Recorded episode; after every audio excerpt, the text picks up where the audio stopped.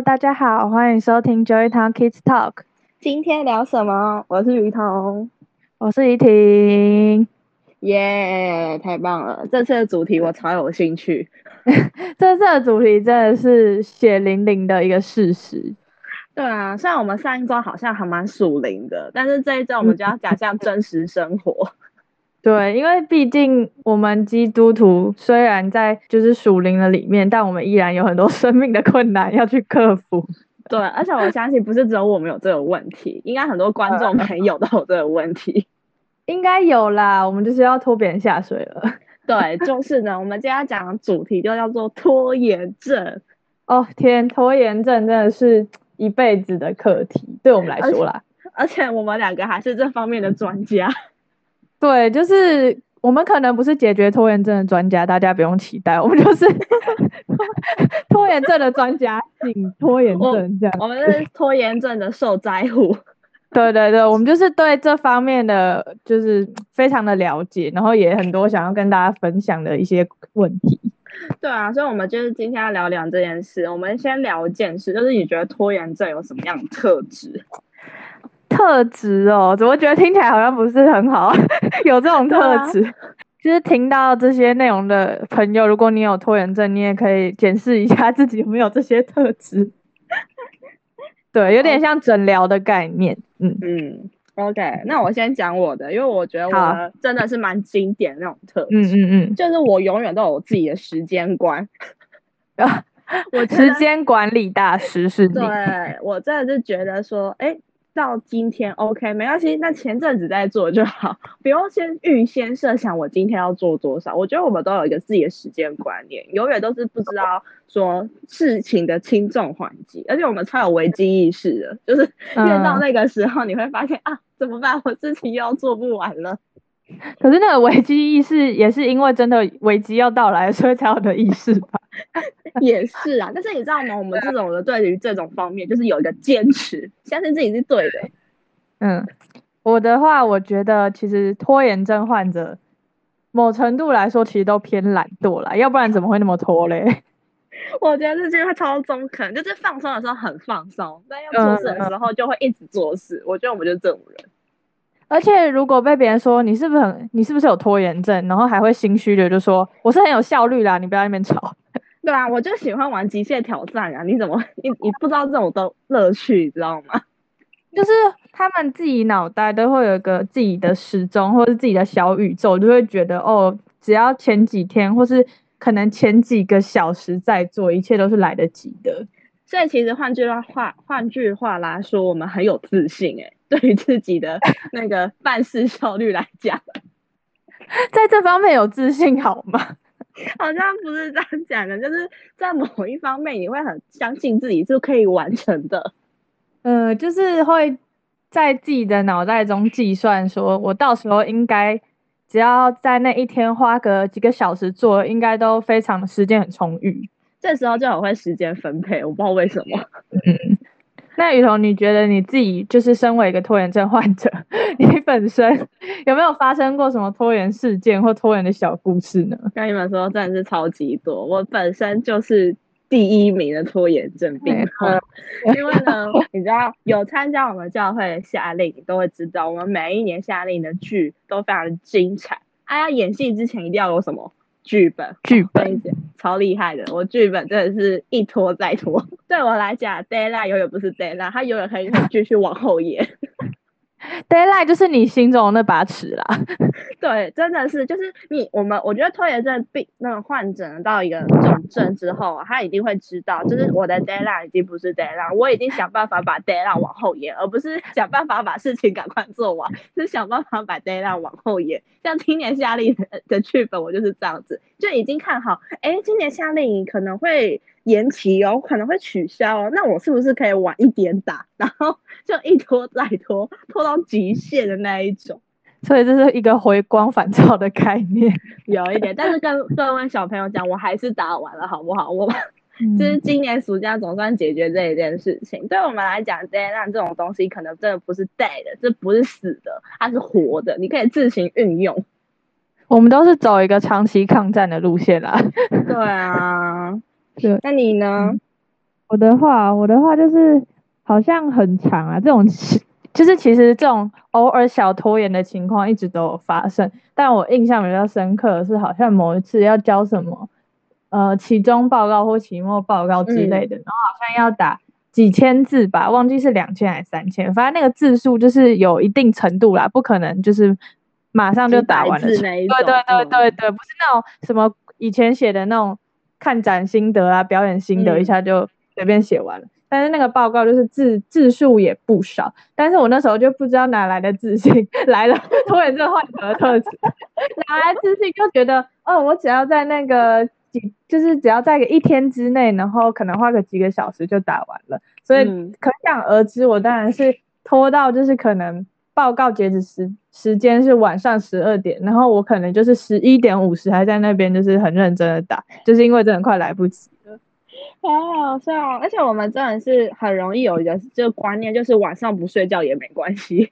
对，就会觉得说晚上做事好像比较有效率。对，我觉得我们都有这样的，就是这样的这样的习惯吗，就是一直觉得晚上做事不会有人吵你，嗯、所以你就可以很放心的去做这件事情。那没想到，就是你会导致一个结果，叫日夜颠倒。对，而且你就是我们理性，我们现在理性脱了一个拖延症患者的一个人格特质跳出来想，其实早上做也不会有人打扰你啊，早上谁想打扰你？也是因为大家都要忙着自己的事情，但是总是觉得早上做就是有一个那个没办法继续做下去的动力，我不知道为什么。觉得说晚上好像就是特别的宁静，然后特别有灵感，然后做事可能就会很顺畅，但殊不知也没有啦，有时候也是蛮卡的。对啊，就一直都觉得我们是属于夜行性生物，不知道哪来自信，嗯、一直觉得自己就是属于夜行性动物，所以不要管我，我就是要在晚上活动。对啊，而且经过这么多就是拖延经验的累积，拖延的后果到底有什么？后果其实听起来好像没有很没有很好诶、欸，就是感觉就是我们怎么症状啊，我们的那种症 症状都出来了。对啊，第一个最明显的症状就是我们的睡眠时间，嗯，永远是减半的状态。对，这个感受很大，就是你赶完那一项工作之后，你隔天就会觉得怎么感觉那么累，而且会暴睡，会有个报复性睡觉的时候，嗯、这样好像真的没有很好。而且也会某一程度的有一点心理压力，就是我觉得那是无形的心理压力。虽然你已经很习惯这个模式了，但每次快到要交的前几分钟，你还是会很紧张，会不会做不完？对，就永远学不会，帮我们点播一首学不会之类的，学不会，真的是学不会这件事情。而且我们其实一直以来都知道这件事情要被改变，但我们就是没有那个办法去、嗯、去改变它。对，而且有时候就是会看一些 YouTube 上什么。嗯、呃，那种一整天如何读书的影片，然后看到人家就是永远每一天读一点，然后永远每一天花一点点的时间认真完成那件事，你就会看完那个影片啊，后听完这件事，你就会觉得啊，我下次做事我就这样做，一定 OK。嗯、殊不知这个坏习惯还是改不掉。我们就是那种标准段考前一周才念书的学生，不是那一种每天读一点读一点，然后到期中考之后还是可以准时睡觉。我们没有，我们就是要搞到很晚，然后期中考考完爆睡。很像我们常听到那种我都没读，但是考很好同学，我们就是无法说出那句话。对，而且就导致我们这种坏习惯永远改不掉。嗯，我觉得这个很很深深的有感受，就是习惯真的是一件。难以割舍的东西，它就是会一直陪着你，好恐怖哦，超恐怖的。所以我觉得坏习惯这件事，我们也不可以就是放着它在那边一直蔓延嘛，所以我们还是要仔细思考一下，拖延症到底要怎么克服。我觉得我们拖延症病患一定要有一个很大的一个观念，他一定要根深蒂固在我们心中，嗯、就是革命尚未成功，同志仍需努力。你永远都要觉得你还要再努力，你才可以继续完成。对，你不可以就是内心觉得说我这样就已经 OK 了，不行，因为你有拖延症，所以你每次都有这种侥幸的心态。对，所以我们一定要告诉自己，我们还没有成功，不可以就这样随便放弃。对，所以我们也想要来讲一下，要如何减缓我们这个症状，开一些处方前，然后让大家就是可以试着做做看。我们先做再说，好不好？不要再想了，不要再想说，就就是我什么时候该做什么，因为这就是拖延症患者会做的事，就是先一直想，一直想，然后都不做。对，我们，所以我们现在要付出行动。我觉得第一个行动一定是要先定出自己的目标。嗯、就例如你可能有一件事情或有个工作，就一定已经有一个 deadline 了，你就必须呢，嗯、就是说，哎，这就是我要完成的目标。但是不是说那一天再完成，而是我们前面可以做一个详细的规划。因为我们不是很爱想吗？那、嗯、我们就想一些 实际的东西。你刚刚超级不耻的，啊，不是很爱想。我在说我自己，好吧？对对，我觉得这个还蛮重要，就是你定那个详细目标，是你要写出我几点要干嘛的这种，嗯、不是说我要完成这件事。我觉得这两个是很不一样的。对啊，就是你要详细一点，你才会真的会去做。就例如写说我三点到四点要弄这些东西，然后我下午呢就要去吃饭之类的，你会有一种完成目标的一个喜悦跟成就，你就会继续做下去。